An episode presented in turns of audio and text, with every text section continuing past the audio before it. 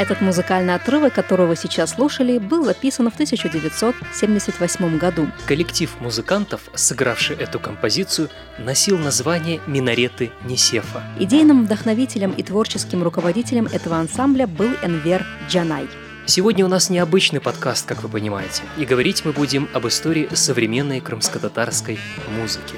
Selâm aleyküm! Вы слушаете подкаст «Mektüpler. Письма», в которых мы рассказываем истории в письмах. Меня зовут Заир Баккал.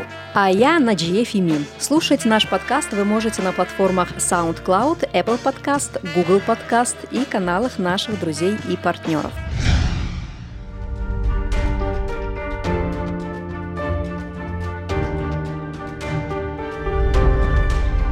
Письма. Mektüpler. Среди имен тех, кто в советское время в условиях давления и репрессий создавал современную национальную эстраду, джаз и рок, есть и имя Инвера Мустафаева, также известного как Инвер Джанай. Сегодня это имя неизвестно широкой аудитории. Думаю, и не все музыканты смогут сказать, кто это такой. Давай расскажу, как я узнала это имя. Как-то мне на глаза попалась небольшая заметка в крымско-татарской газете «Авдет». Ее написала молодая певица имени Мустафаева о своем дяде-музыканте. После чего я вспомнила, что эту историю уже слышала много лет назад от отца имени, тоже музыканта, Сервера Мустафаева. Google мне в помощь, как говорится, и я нашла пару старых записей в Ютубе и была удивлена. Хотите фрагмент?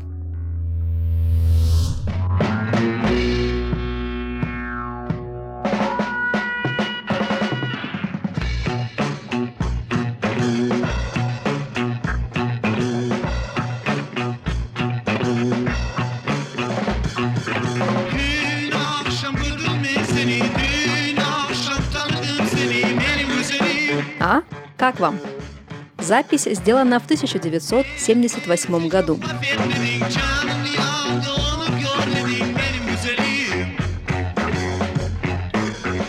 Битломания, штаны клёши, длинные волосы, гитары – такие себе крымско-татарские Битлз. Ага, если смотреть по архивным фото, именно так они и выглядели. Я хочу подключить в наш подкаст брата Инвера Джаная, Сервера Мустафаева, и поговорить о детских годах будущего музыканта. Энвер родился в Андижанской области. Есть такой поселок Палвантаж. Многие, особенно восточная сторона, Судакский, знает этот поселок. Он знаменит тем, что там государственным языком в поселке был Тарахташ Шевеса. И русские, и корейцы, и узбеки, и все разговаривали на этом, потому что 90% проживали там крымские татары Алуштинского и Судакского региона. Инвер родился в 1956 году.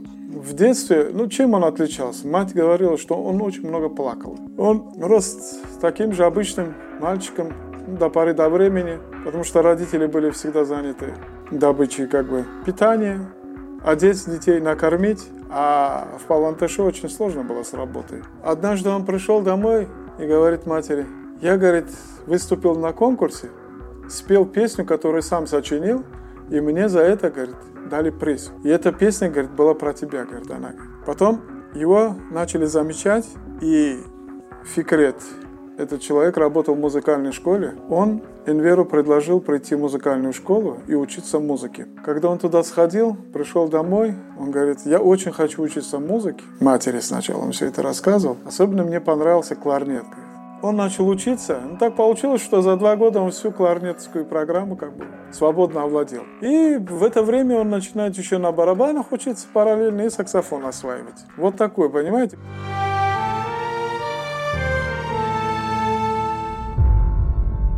Вы слушаете подкаст «Mektüpler», в котором мы рассказываем истории в письмах. И сегодня мы читаем письма и общаемся с родными музыканта Энвера Джанай Мустафаева. В 16 лет Энвер поступил в Каршинское музыкальное училище на отделение духовых инструментов, а свою первую музыкальную группу создал уже в армии. В советское время призывали служить на два года, и состав призывников всегда был интернациональным. Они в основном ориентируясь на современную музыку, начали сами, не повторяя тех знаменитостей, сочинять свое на русском, на крымско-татарском, на узбекском.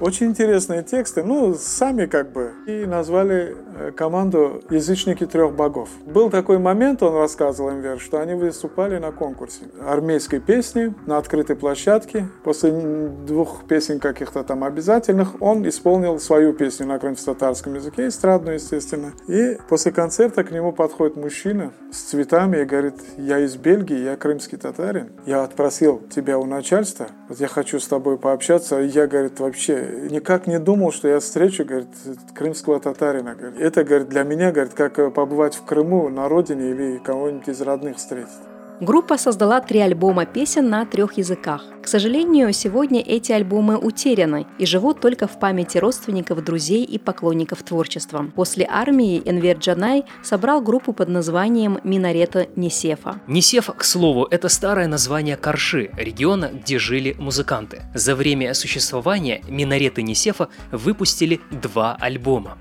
И их приглашают на фестиваль «Алло, мы ищем таланты» в республике, и они там первое место занимают. Да, первое место, сразу. И многие тогда удивились, в 1979 году Энвера пригласили на учебу в Ташкентское эстрадное училище на джазовое отделение по классу саксофона. Вечерами музыкант подрабатывал в ресторане гостиницы «Ленинград». В один из таких вечеров его мастерство игры и вокальные данные покорили известного музыканта Равшана Закирова. Это брат Фаруха Закирова, руководителя легендарной советской группы «Ялла». Помните такую советскую группу?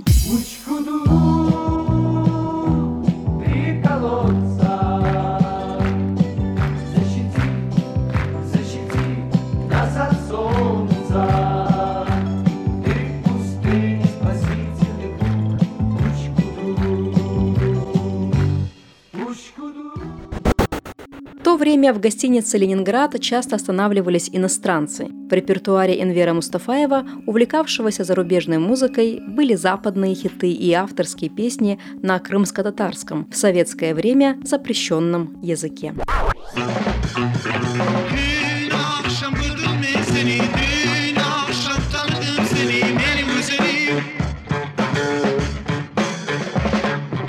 Этот период совпал с активным развитием национального движения крымских татар. Будучи неравнодушным к судьбе своего народа, Инвер Джанай часто посещал собрания диссидентов и принимал участие в движении за возвращение в Крым. Человек, он, конечно, был очень разносторонний, его все интересовало, история, и география, и другие, как и литература.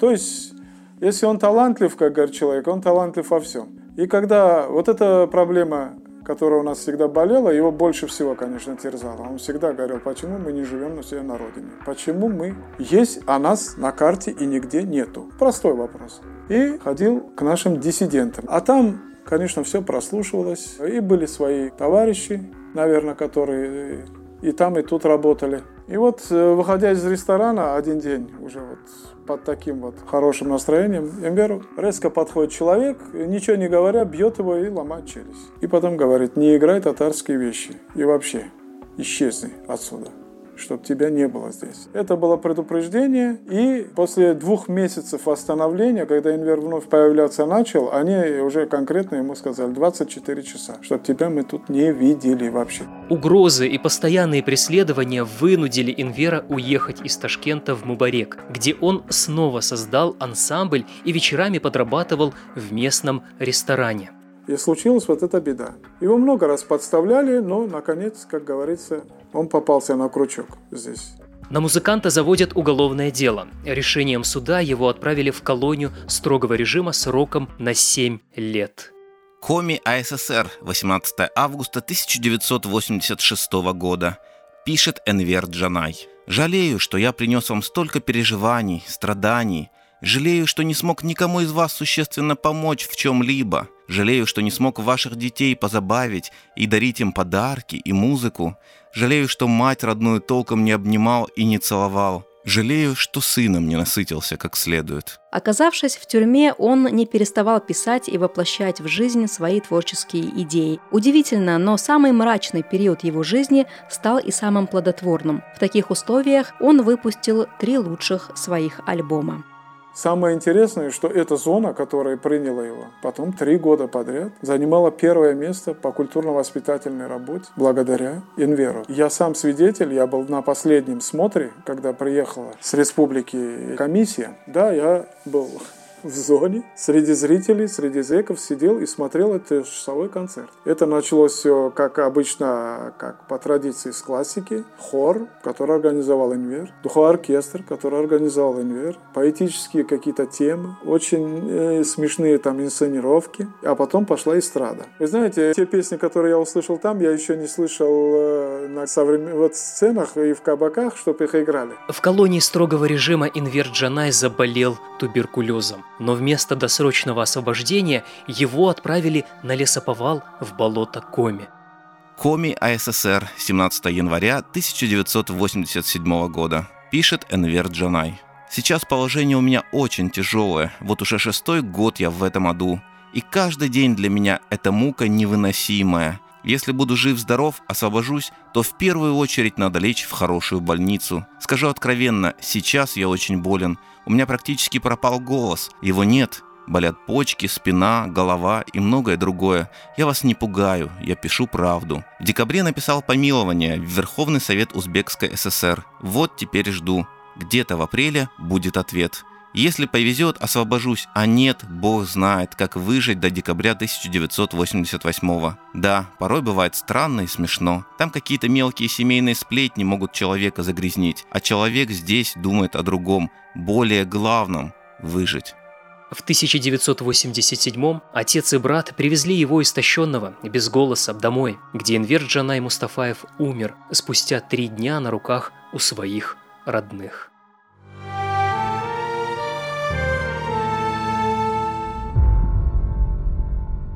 Энвер Джанай не увидел периода массового возвращения в Крым. Не смог собрать полный зал в Крыму, сыграть свои произведения. Спустя годы на крымской эстраде зажглась звездочка племянницы музыканта имени Мустафаевой, дочери нашего собеседника. Теперь она тоже выступает под именем Джанай. И вместе со своим отцом записала альбом в память об Энвере Джанае. Песней Севгиден из этого альбома мы и закончим сегодня нашу историю.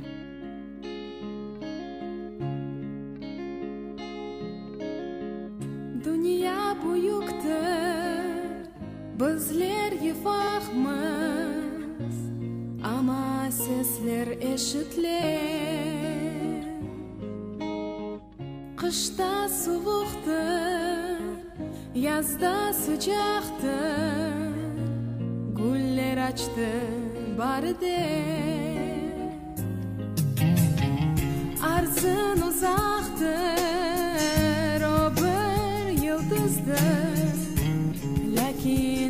sabır ister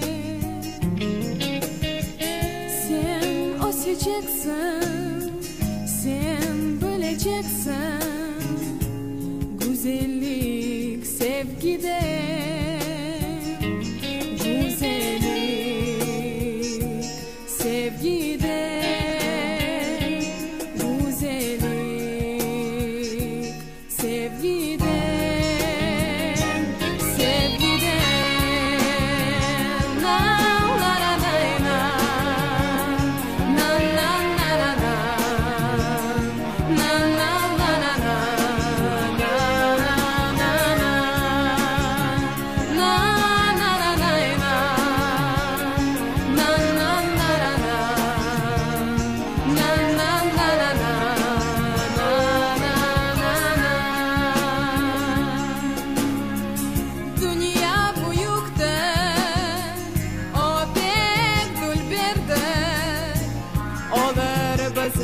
sevgide.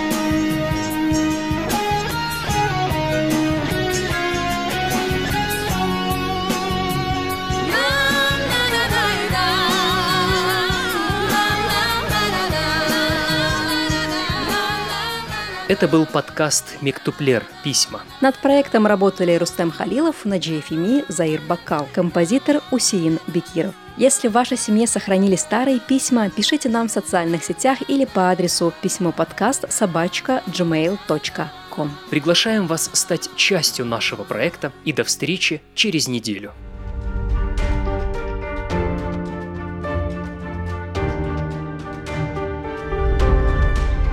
Письма. Мектуплер.